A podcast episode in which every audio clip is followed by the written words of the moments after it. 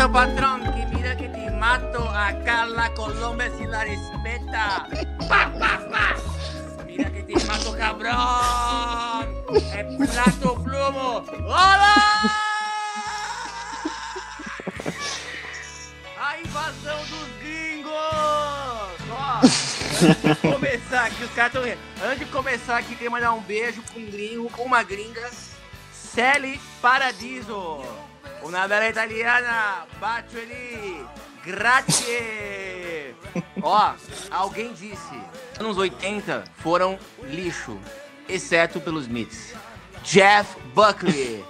Netão, beleza? Oi, tudo beleza, cara. Finalmente a gente vai falar sobre a década mais datada de todos os tempos. Igão, você vai me convencer que os anos 80 possuem seu valor? Cara, a década dos anos 80 possui. O ano dos anos 80 é esse de si e nada mais. Boa! Assim que é bom, né? Galera, então hoje, é, antes de começar, a gente gostaria de pedir pra vocês curtir, por favor, nossas redes sociais, entreacordes.blog ou no Instagram, arroba entreacordes.blog.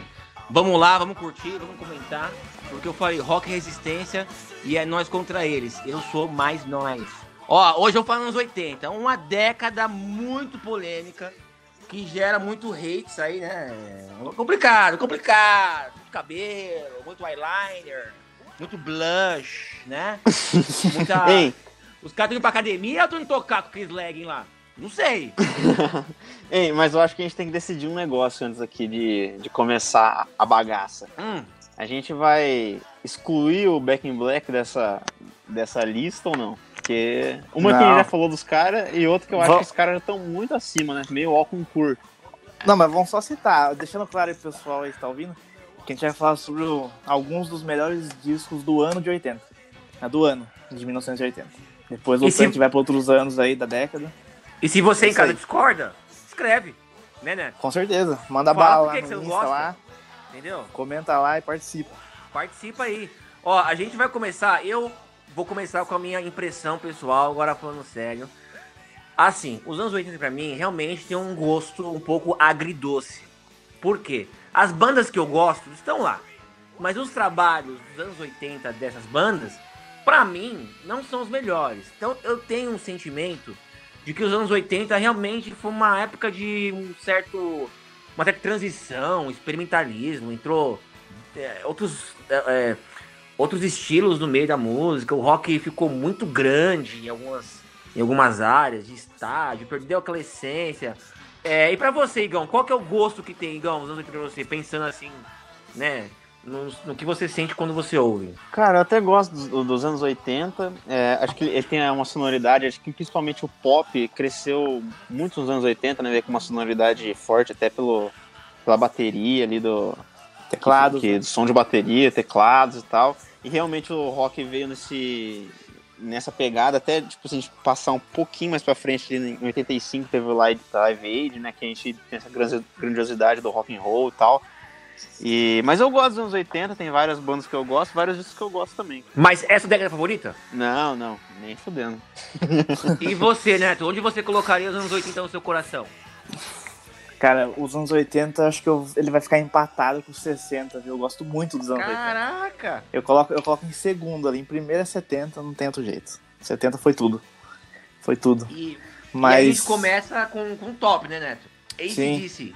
Sim, é importante falar que em 80 ali tinha muita coisa acontecendo, né, cara? Eu acho que é é o período mais fértil em termos de movimentos na música, eu acho. Porque, tipo, no Exato. final dos anos 70 tinha o punk, né, que estourou em 77, 76 ali.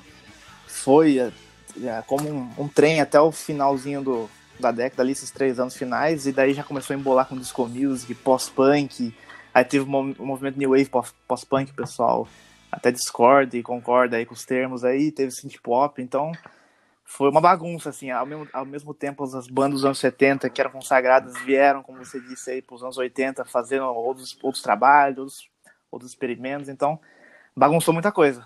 Mas, A gente, a pra gente mim, comentou sobre o punk, né, no, no podcast do Back in Black. Sim. Então o Back in Black eu acho que com certeza é o grande álbum daquele, daquele ano. Até a gente fez um programa, a gente nem vai entrar muito em detalhe a gente fez um programa só sobre ele, quem quiser ouvir. A gente postou recentemente sobre os 40 anos dele, mas é o grande acontecimento do ano. Mas, mas, assim, é, mas assim, eu acho que o Back in Black, é, se a gente for pegar na lista aqui que a gente pré-produziu de discos que a gente concorda que são os melhores do ano, é, é, o, é o disco que está mais distante, primeiro, de qualidade e segundo, de tipo, né? Porque a gente até citou ali no podcast do Back in Black que eu acho que o Back in Black é, é o disco mais diferente de, de, todos dos anos 80 e o mais descontextualizado, no, no sentido de de uhum. diferença de, de outras músicas. E eu acho que é o único disco de rock and roll, rock and roll mesmo do, do ano. Né? Será que é por isso que é bom? é de hard rock clássico, não tem eu acho que não tem ninguém. O pessoal pode comentar aí, mas acho que é só esse DC com Black in Black. Tem até, tem até uma, um ponto que é legal de levantar, que, tipo assim, os anos 80 foi tipo um prego no caixão de várias bandas aí, né? Uma banda que eu e o Neto, a gente gosta de conversar bastante, até o ZZ Top, né? Nesse sentido. Uhum. Que nos anos 70 ali, os caras grandiosos, aquele rock and rollzão cru, redneck, né?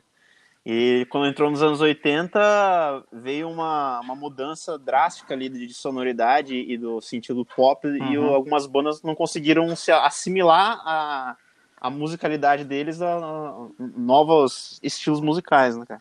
Não, é, com certeza. O, é importante foi, foi bem que... desafiador, né? Muito, e, e o ZZ Top ainda conseguiu fazer sucesso com o álbum Eliminator, ainda, que é o de 83, se não me engano, só que já é outra coisa.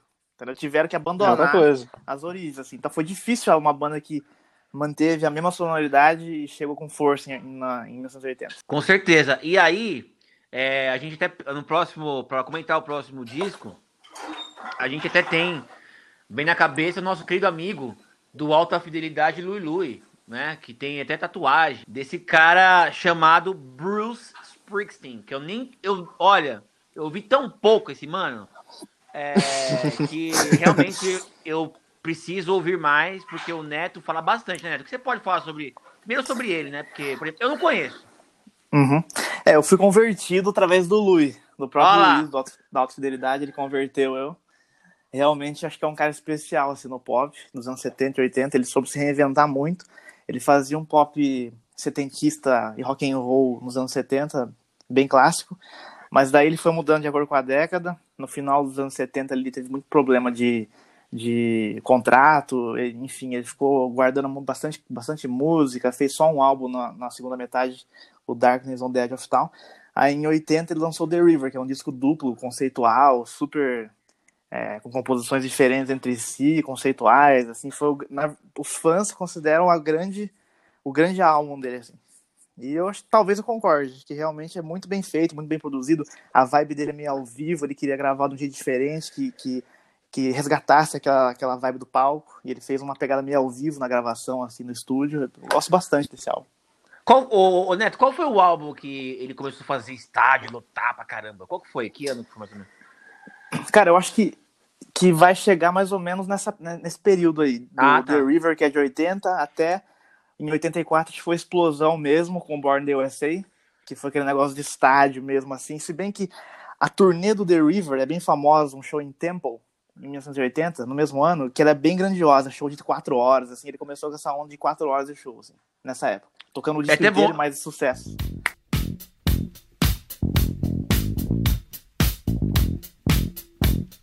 É até bom falar de, de, de estádio e aí, em vez de criticar, eu vou até elogiar. Ô Igão, é, você vê uma banda dos anos, vai, estamos em 2000, bom, de, de 2015 pra cá, banda nova, que lota estádio? Você consegue pensar em alguém, cara? De rock? Putz, banda de, banda de rock and roll? Lotar, assim, sozinho. Cara, Estádio. É, banda nova de, de, estádio não tem, Não cara. tem, né, cara? Não tem, é difícil. Tem que não ver tem, como é que o Greta Van Fleet é... vai se virar ainda. Ah, mas não lota estádio, cara. É banda de festival. Eu acho que uma banda que poderia ter sido de rock, não foi, e foi encaminhando para um outro lado pop que viu que era o que tava manjando mesmo, é o Imagine Dragons lá, que, é. que, que, era uma banda que tinha uma pegadinha, ia com engrenar e o cara foi de vez pro pop, tá ligado? Mas é, também já bem anterior é também, eu acho. Tá no streaming hoje. É, Nos últimos cinco anos, assim, acho que não. Não tem. Não, não existe, tem, não, não existe. É. Mas, mas vocês acham que em termos de. Porque assim, quando eu penso nos anos 80, uma das críticas que as bandas dos anos 90, principalmente o Grunge, é, fazia dos anos 80 é essa grandiosidade, né? esse, enfim, essa quase megalomaníaco. Ok, existe a crítica. Mas vocês consideram então que foi o auge do rock? Talvez sim, talvez sim, cara. É difícil medir isso, né? Era fácil lotar estádio, né? Nossa, o rock tava, Sim. mano. Sim. Mas é, mas é que eu acho que foi, foi fruto dos anos 70, tá ligado? Ah. Dependendo, os anos 70 ele veio trazendo, popularizando. Era quando chegou nos anos 80, talvez a economia facilitou, sei lá, alguma coisa assim. Mas aí, ó, quando chegou nos anos 70, explodiu a popularidade de vários artistas, né, cara? É, e aí a grande a grande dicotomia é que os caras dos anos 90 não queriam fazer isso, né? Tipo, se eles foram totalmente contra, foram na contramão, embora tenham feito alguns grandes festivais, como o Nirvana, o Alice in Chains, mas assim, os shows deles eram quando eles tocavam em, em arenas muito grandes, até zoavam, né, assim. Eles não gostavam mesmo. E aí hoje estamos aí, né? Fazer o quê?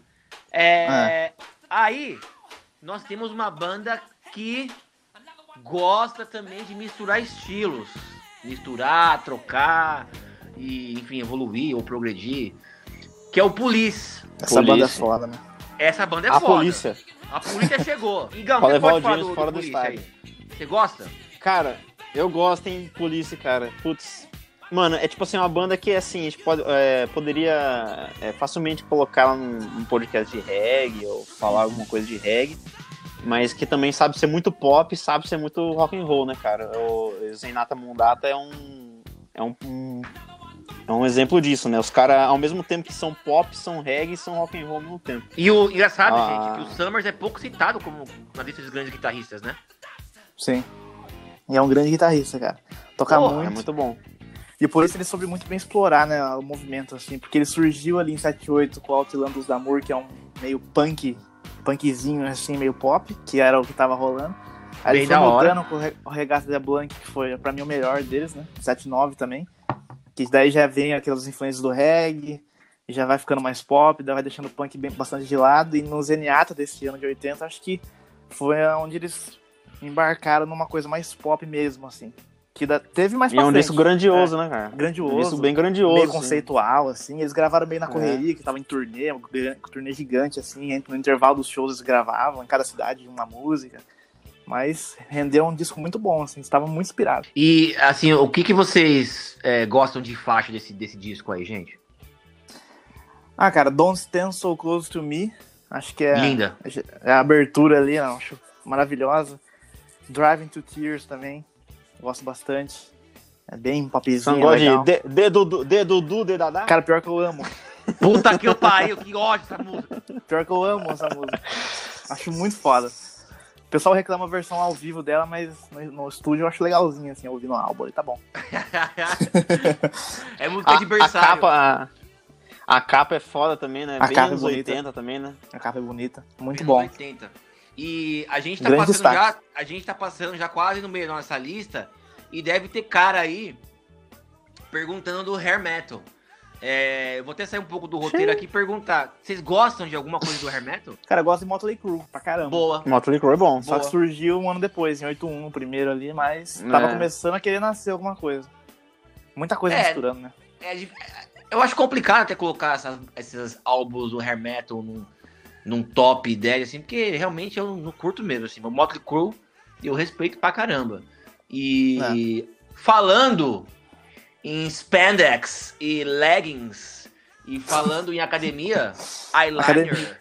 e blush, nós temos Oz, não, nós temos Black Sabbath primeiro. Heaven and Hell. É, aí Discão. acho que é bom. É Aí- bom, mas não é. Aí vai, vai faltar, vai faltar um metaleiro no nosso... Vai faltar, porque pra mim, o pessoal pode xingar aí, mas pra mim Black Sabbath é Ozzy e acabou. Não tem depois. É, pra mim também. Puta, Pra mim cara, eu termina, concordo, hein? cara. Termina ali em 7-9. E apesar do Heaven and Hell ser muito bom, realmente. Dá Vão pra ver qualidade. Vai. a estreia do, do Dio ali no Black Sabbath. Bom, é bem famoso, né? A capa é bem icônica também. É bom, mas eu acho que foge um pouco assim do que eu gosto mais. Assim. Acho que a vibe Foge. do Ozzy é mais legal. Até, até as letras fogem bastante, cara. Começa um negócio muito épico, né? Um- Nossa, entra Sim, doente, mas- entra maconha, entra chá de cogumelo, porra.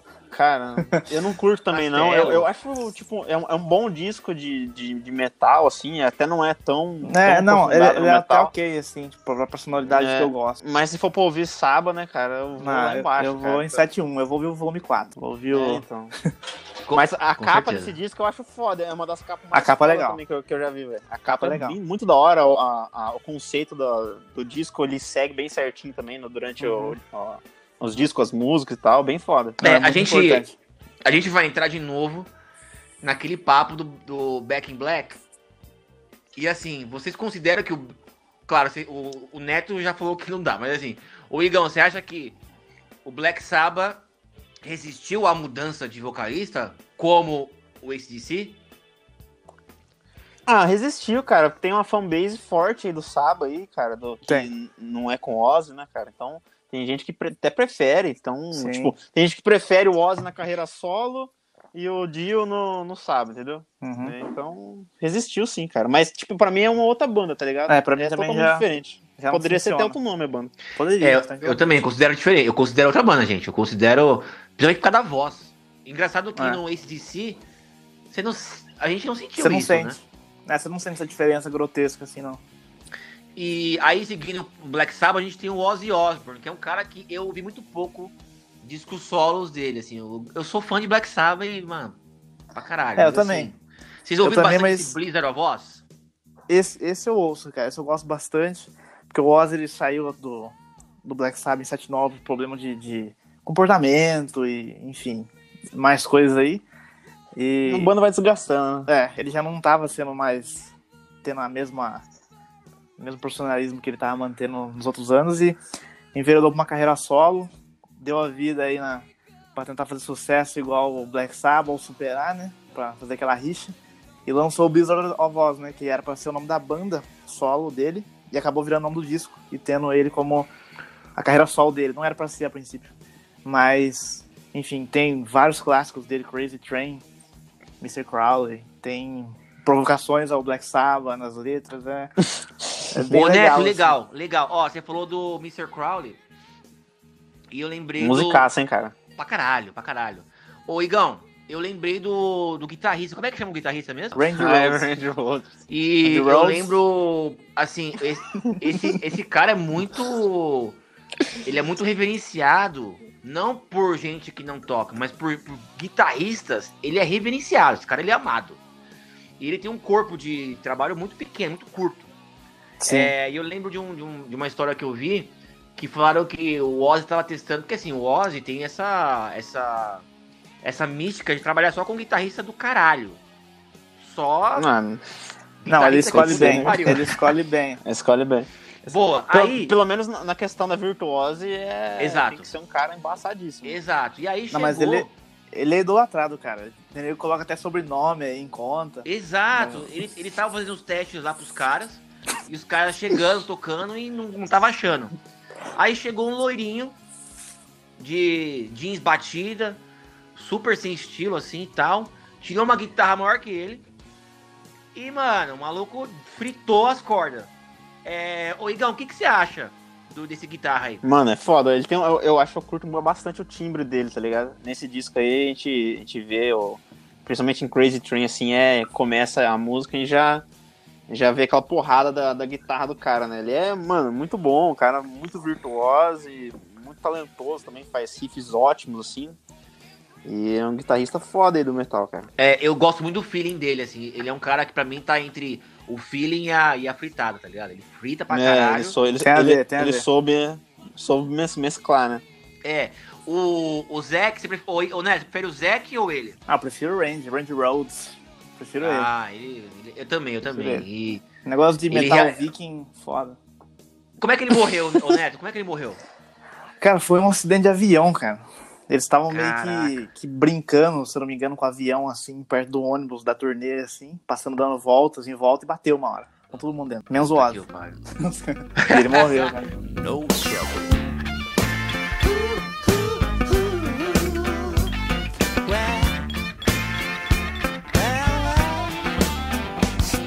Bom, então a gente passou já por, por Ozzy, Black Sabbath.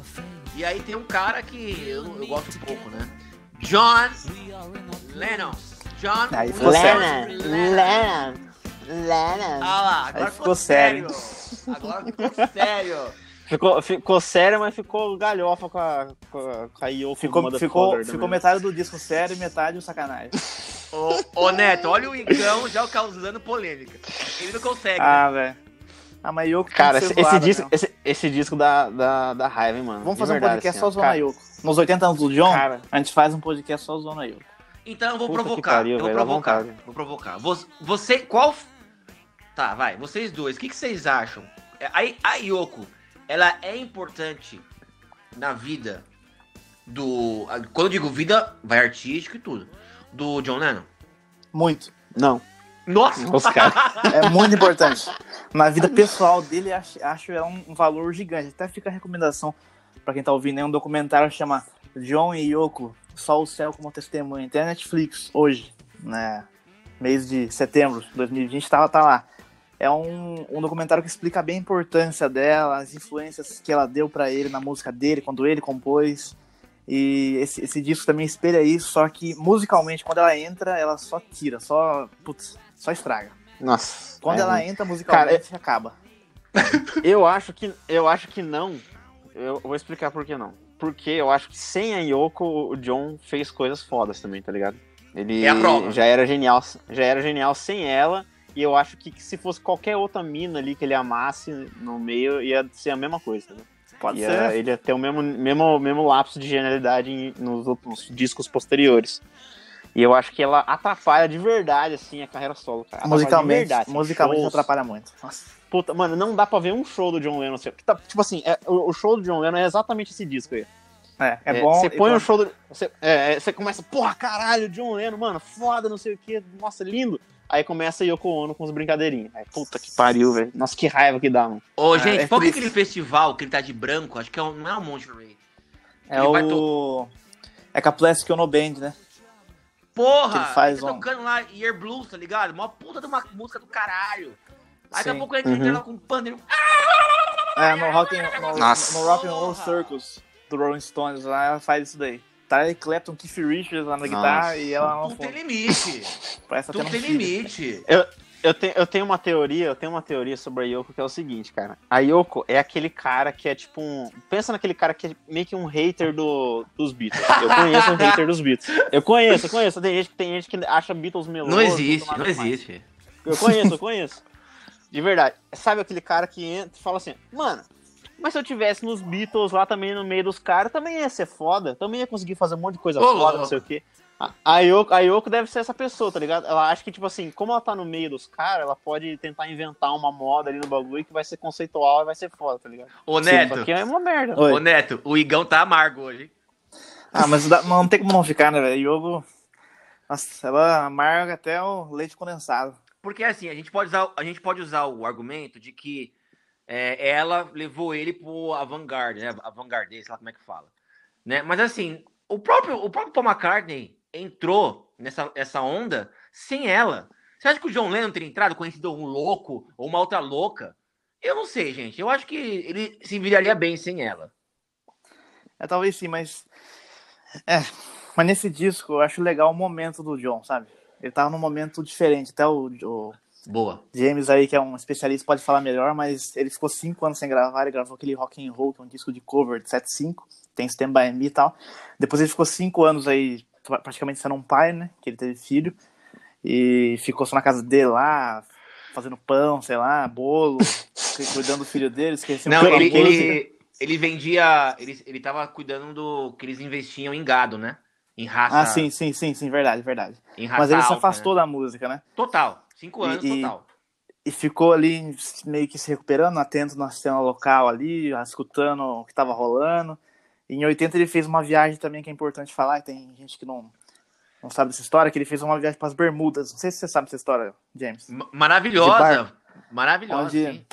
Nessa viagem ele tava com os parceiros dele lá e deu um, um puta pau na água lá, começou umas águas malucas lá e o barco começou a ir pra todo mundo é lado, todo mundo passou mal, ele guiou o barco sozinho até a, a praia e daí ele falou que mudou a cabeça dele esse dia aí, que ele se sentiu mais inspirado, mais autoconfiante e começou a compor de novo, que são as músicas É. desse álbum. Foda. Ó, pra Então, mim, é- eu não sei vocês, assim, pra mim é. Essa música nem é muito comentada. A que eu mais gosto é Beautiful Boy. E vocês? Ah, é lindo, né, cara? É linda. É eu difícil, fico com é. Woman, né? Woman É, mim, foda também. Top 5 da vida. Essa música Sério? é muito bonita. É, é.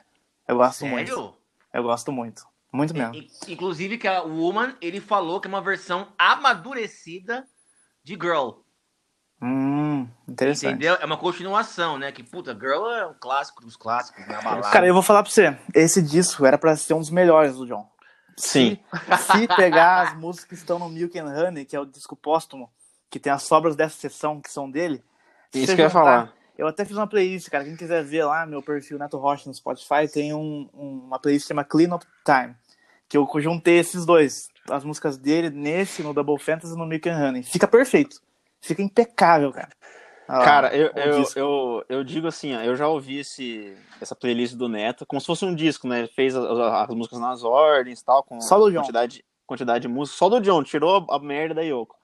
E aí, tipo, se fosse esse disco que fosse lançado esse ano, ano, cara, eu acho que estaria pau a pau ali com o Back in Black? Estaria, estaria. É muito bonito. É muito, é maravilhoso. É ele tá muito alegre, sabe? Ele tá outra pegada, Watching the Wheels, sabe? Músicas assim, perfeitas. Perfeitas. Então deixa eu fazer uma pergunta que eu nunca fiz pra vocês dois. Inclusive, uma pergunta interessante aí, ó. Qual que é o álbum? Porque assim, eu acho que foi o, o Louis Louis ou o Belfast, não lembro qual dos dois. Eles fizeram lá um. Inclusive, galera, quem quiser aí, ó, curta lá a galera do Alta Fidelidade, hein? Os caras são gente boa. Tem que ir Ó, lá, tem fa- que ir lá. Tem que ir lá. Descaralhaço.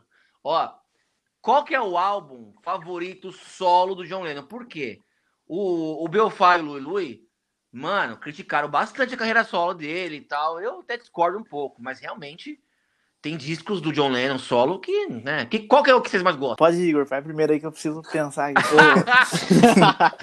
eu gosto do Wallen Bridges, do 74. Ó, Uhum. É um mais esquecido Ousado. aí pelo pessoal, mas é um dos, é um dos melhores. Se eu for roubar, eu vou falar que é isso daí que eu, que eu fiz aí. mas dos discos cheios aí de, de carreira mesmo, eu alterno muito entre Plastic Ono de 70 e Imagine, sabe? Eu, se for pra escolher um aí, eu vou no Imagine, vai. Eu vou no lá. Plastic. Jogar com a galera aí. Mas vou é no do mesmo nível. Cara, uma- uma- um álbum que tem God e Mother, acabou. Acabou. É foda. São Gone, composições fora do. E outra, é, é um disco que é muito pouco falado, mas assim, ele influenciou toda a geração low, é, low-fi de hoje em dia. É, eles, eles têm esse álbum como top do top, porque é um álbum low-fi. Vamos concordar, né? Tipo, Não, é Working muito. Class Hero, ele, é, ele tava gravando deu um erro lá. Em vez de regravar a música, ele regravou com outro violão, com outro. Não, se você ouve a música, tipo, quando entra na, na emenda da, da fita, você sabe que tipo, foi outra gravação. Ele falou, É, dá pra, dá pra sentir mesmo. Verdade. É. Eu não sabia, mas dá pra. Eu Loucura, achei, né? interessante, eu achei interessante ninguém falar do Wedding Album, cara. É. John, Yoko. John, Yoko. number nine, number nine. Ah, muito conceito, pouca música, né? É, também tem. É verdade. É o que eu falei lá, os caras os cara acham que é. A Yoko fica achando que é Beatles, mas ela não é Beatles, né, cara? Só tem um Beatle no caso ali. É complicado. E só pra quem não sabe, logo depois das gravações, o, o John foi morto e antes do cara matá-lo, o Mark Chapman, ele assinou o autógrafo justamente nesse álbum. Então esse álbum é tipo assim, é um, é um ticket de adeus mesmo. Aí o cara tirou Sim. nele. E nos compactos Foda. desse álbum tem uma foto dele com a Yoko justamente no lugar onde o cara que foi ali logo na entrada. E Uhum. é mentira que o Raul Seixas o conheceu. Isso é papo, tá, gente? Ela não dá Não, Não, o tem essa história, fala. né? Que os É. caras, os caras, hangout, hangout junto. É parece.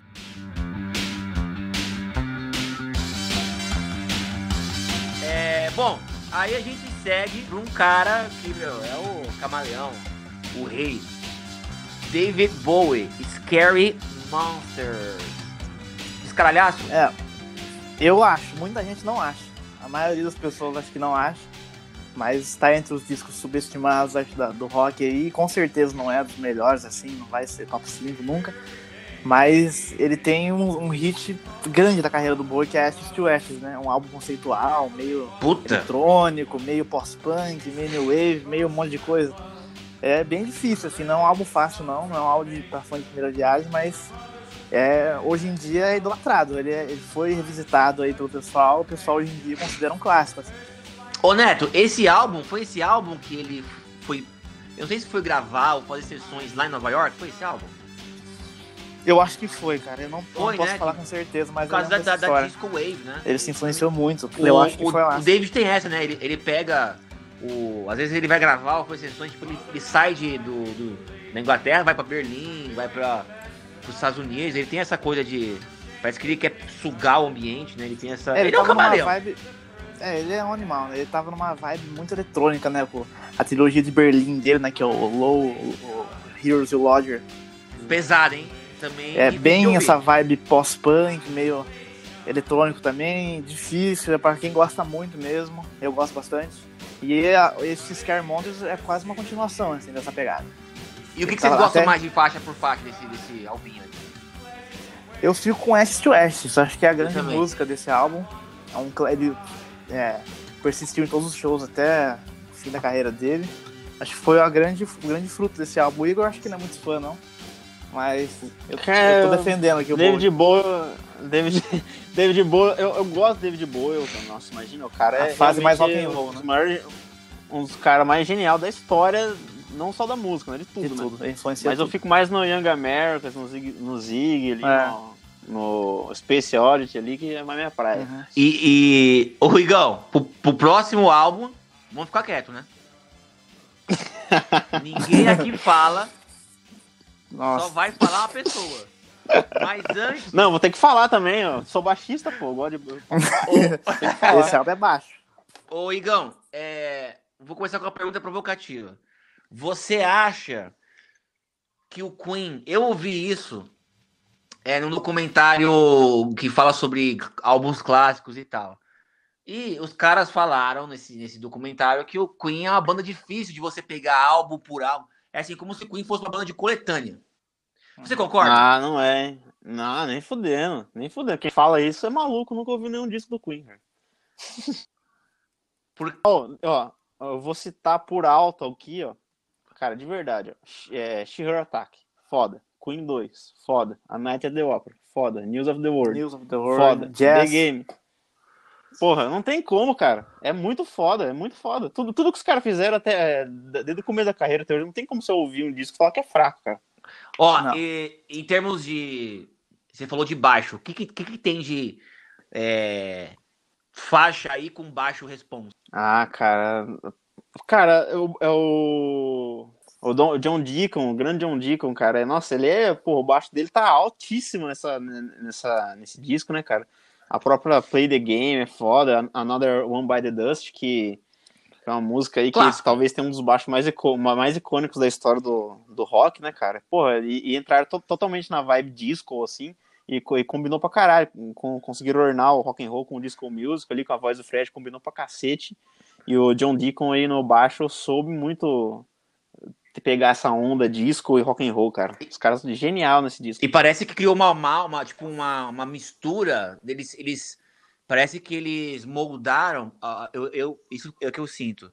A música técnico para eles no ao vivo só deu ganho. Então assim eles pegaram essa pegada e, e encheram estádios e o feeling, o, o baixo, a bateria no ao vivo e as danças do Fred sem essa pegada que eles estavam já aí criando, não seria igual, né? Então você vê que a banda, eu sinto que a banda escrevia, parece que meio que pensando no ao vivo, é muito dançante, é muito é muito é, foda. Cara, o, o Queen é uma das bandas que mais soube, entre aspas, surfar nos movimentos, sabe, nas tendências, porque é aquela coisa, o hard rock tava, né, sucumbindo ali no mainstream nessa nesse período esse é o disco de transição da banda mesmo, assim, a, onde mudou tudo. O Fred cortou o cabelo, né? Ficou cabelo curtinho, já, já, é. já deixou o bigode, começou a deixar o bigode crescer aí, mudou o figurino, mudou a tendência, é, se apoiou muito na disco music, vocês comentaram aí, tem Dragon Attack aí, que é um baixo federal, Another One by the Dust, tem, o baixo tá bem discão mesmo nessa, nesse álbum. É, foi um álbum mais corajoso, com certeza, da banda. Foi eles mudaram tudo e deu certo, né? Porque o sucesso E- comercial aumentou muito. Claro, é. Mas, e, ó, você citou o Fred Mercury. Eu só queria deixar aqui um relato que eu não sabia, pra quem tá ouvindo aí. É, Olha que loucura isso aqui. Eu ouvi um, dois, vários relatos de managers e dos caça-talentos da época. E eu- a, a banda tava meio que sendo disputada, né? Acreditem se quiser. Todas as, todas as gravadoras que queriam o Queen no começo do Queen queriam o Queen por causa do Brian. Sim. Eles queriam porque era moda na época de Guitar Hero e tal. Então, assim, se você pegar os primeiros álbuns do, do, do Queen, eles são muito orientados mais pela guitarra e tal, uma coisa sinfônica, guitarra tal, não sei o quê. E o Fred, eles não viam, olha como a música, eles não viam o talento do Fred como devia ser visto, né? É, o que, você pode, o que vocês podem falar do Brian como guitarrista? Mas eu acho é um dos Gênio. meus favoritos, cara. Ele inventou um timbre de guitarra praticamente, né? Guitarra dele é feito em casa, aí toca uma moeda, todo diferentão aí, né? Mas o estilo dele é bastante único, assim, né? Meio afeminado, né? O timbre da guitarra dele. Mas acho que combina muito com a vibe Não, é do foda, é Queen. foda. O Igor pode Não, é falar até foda. melhor aí como guitarrista aí. Não, é foda, o cara sabe, ele sabe compor, né, cara? É tipo assim, é, é fácil a gente pegar uma música pronta, eu já falei aqui várias vezes, tipo, quando a gente pega um raciocínio pronto, é fácil você chegar na, na conclusão dele, né? Mas o problema é você ter uma música sem, sem guitarra e colocar uma guitarra nela do jeito que o cara sou- soube colocar, entendeu? E, tipo, ornou totalmente, né? Qual que é a probabilidade, né, cara, de um Fred Mercury e um, um Brian May juntos e pô, o som ornando tanto igual, igual ornou, né, cara? Então os caras são, são gênios e souberam é, se combinar ali pra fazer essa sonoridade do Queen aí, que é mega é, três reconhecido. segundos você já sabe que é o Queen. E tem um- uma Co- coisa que eu preciso Isso. destacar nesse álbum aí, que a gente não pode deixar passar, Crazy Little Thing Called Love, cara, que é Eu ia uma- falar, uma- eu ia falar É dessa. uma música em homenagem ao Elvis, que tinha morrido três anos antes. É um dos grandes ídolos do, Boa. do Fred. E a vibe é toda meio rockabilly. Se tornou um dos maiores sucessos, cara, da banda aí. Tá E o Fred álbum. adorava tocar a guitarrinha dela, né? Ele gostava? Gostava. Gostava de fingir que tava tocando. E a história de é a história de, da composição dela, né? Ah, foi acho que 10 minutos no chuveiro, uma coisa assim. Tomando banho. Sério? É, É, tomando banho, saiu do banho com pronto, tava pronto. Uma coisa assim.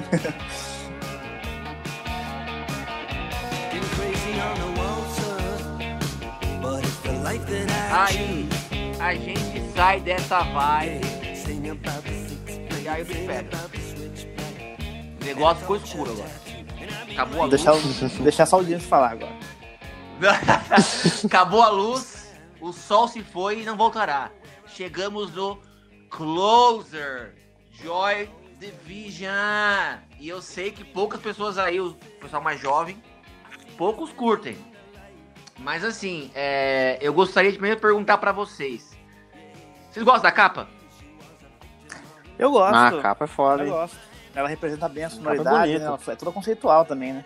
Ela foi É, escolhida isso, pra né? representar ali. Acho que você pode até explicar melhor aí se tiver o conceito mais colocado aí, mas eu, eu, eu lembro que era uma parada dessa. Era uma arte que representava a sonoridade. Na verdade, não. Ó que loucura. Eles chegaram na, na casa do, do designer lá. E aí o cara tinha umas revistas de arte, os jornais, assim, tipo, com imagens. E existe muito blá blá blá falando, porque é, uma, é tipo um, um túmulo, né? Um epitáfio É, lá, um bagulho bem sombrio. Aí falaram, ah, o, o Ian Curtis escolheu porque ele tava prevendo que ia morrer. Não, não é isso, tá? Ah, Quem isso quiser ver o acredito filme, também pode ver no filme aconteceu isso, tá? Esse filme é muito É, bom. Fica a recomendação muito bom. também. Fica a recomendação. Boa. Como é que é o nome e aí mesmo? eles. Control, é, Control. Inclusive, Control. é o, o cara, biográfico umas melhores do- atuações, né? É isso, filme bio- biográfico do Ian Curtis. Fica a recomendação, quem quiser. Assis- assistam aí. É, e aí ele- ele- eles pegaram ali, ah, essa aqui. E aí o cara foi, deu, deu um, um toque ali e ficou. Eles gostaram da imagem em si. Então Uhum. não tem nada de ai, vou morrer, ai. Então assim, gente, isso aí é, é balela, né? E partindo pra parte. Peraí, primeiro, Igão, você suporta ouvir muito desse álbum? Cara, eu tenho uma dificuldade muito grande, velho. Cara, eu, eu- já ouvi esse álbum umas três vezes, assim, mas tentando muito, assim. Porque eu falo assim, mano, é possível, cara, é bom. Porque o Unknown Pleasures eu gosto bastante, assim. É. Apesar de hoje em dia virar um negócio meio cool, assim, fica É. meio, meio chato, assim. nego que vai na canal show sertanejo com a camisa, né? Esse cara. Total.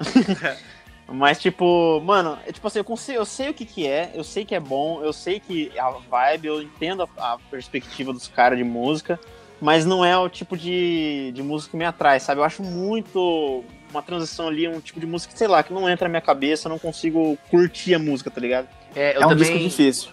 Eu também Esse disco sinto é isso. é, eu sou. Eu falei pra, pra vocês, o Joy Division tá no meu top 5, top 10 de melhores bandas que eu mais gosto e tal. É, eu acho esse. Muita gente tende a pegar o trabalho seguinte, tipo, Inútero, ah, Close, e falar que é melhor que o primeiro. Eu geralmente discordo. Eu não acho que Inútero é melhor que o Nevermind. E não acho que o Closer é melhor que a No Pleasure. Eu também não. Mas, no Closer, assim como, por exemplo, no Inútero, é, existe uma evolução, né? Porque tem uma evolução que é melhor. Então, por exemplo, Nem sempre, né? nem sempre, né? Ele pegou. Você vê muito mais a influência. O, o Kurtz era um cara que curtia muito ler. Ele era um poeta, né? Então, tem um, um autor que quem estiver aí pode ouvir, que vocês vão do- adorar, que é o John Ballard, né? Ele é um cara que escreveu Crash, é um clássico. Olha, gente, olha a brisa do. Eu não sei nem como fazer um resumo do livro. Mas assim, é, uns, é umas mulheres uns caras que tem fetiche sexual, assim mesmo, por membros amputados, gente que sofreu acidente. Você vê como o Ian Curtis tá bem de cabeça, né? É. E ele me, aí eles têm umas viagens tem- atemporal, viagem astral através de videotape, de videocassete. É um livro doido. E a gente vê a influência desse autor maluco em músicas como é, Exhibition. Né? Então, uma puta de uma faixa. E, Neto, que a gente vê nessa faixa, Neto, o tom é, de atmosfera. O que, que você Uhum. gosta mais desse álbum aí, Netão? Eu gosto muito de Isolation e Passover. A segunda e a terceira ali. Acho a vibe delas bem, bem interessante.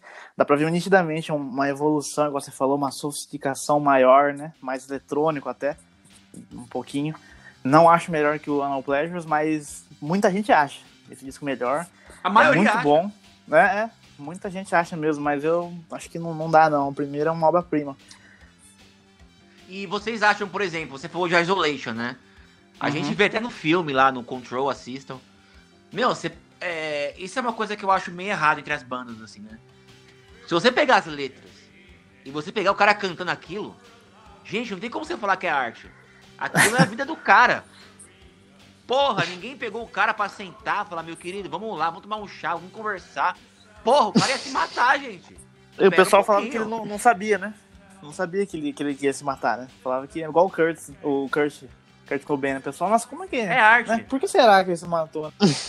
Eu nunca É? vi isso. Você acha que os caras escrevem arte do, do, do rabo? Escreve lá, ah, acordei assim. Não, mano. O cara falou ali. É, foda. E por- até por isso, linkando com o que o Igão fa- ah, falou, é um álbum difícil. E assim, eu linko esse álbum com duas bandas, assim, com o Radiohead, que é bem difícil também de ouvir às vezes, e Sim. com o Tempestade do Legião. Pô, você ouve aquela porra lá, você, pô, você fala, meu Deus, vou matar, vou pular aqui da varanda. Mas é isso aí. Mas é, mas é um albão. E aí, galera, chegando aqui no Dire Straits, Making Moves. Esse é bom. Esse é foda. Esse é bom. Descaralhaço. E as Eu faixas? Vamos pelas faixas? Ah, Tunnel of Love, né? Como não? A primeira época, mais de oito minutos aí. Nossa, é muito bonita, cara. É- é- mostra que eles evoluíram muito também. Eles É, é, tinham lançado o Comuniqué, né? E o primeirão, que pra mim é o preferido. Mais rockão, assim. Mas eles queriam uma coisa mais popão, com teclado. Até chegar no Brothers in Arms. Mas aí... É essa vibe aí. A transição deles e Tunnel of Love representa bem essa mudança. Sim, não, é foda. O, o, o Mark Knopfler, né, um dos meus guitarristas favoritos, cara. Ele tem, tem o- uma boa influência nele, que a influência dele em mim é que eu gosto de tocar no sem palheta, né? E, e a pegada dele de guitarra sem palheta, pra mim, é muito foda. Ele é um cara, tipo assim, é muito difícil você tocar e cantar, né? E o cara, tipo, faz isso magnificamente, assim, né? O cara é, é impressionante mesmo, assim, ó. O timbre de guitarra levado e o- como ele consegue ter essa particularidade de guitarra, assim, que é indescritível, né, cara? E esse disco aí, o cara também soube muito assimilar a vibe dos anos 80 ali, né?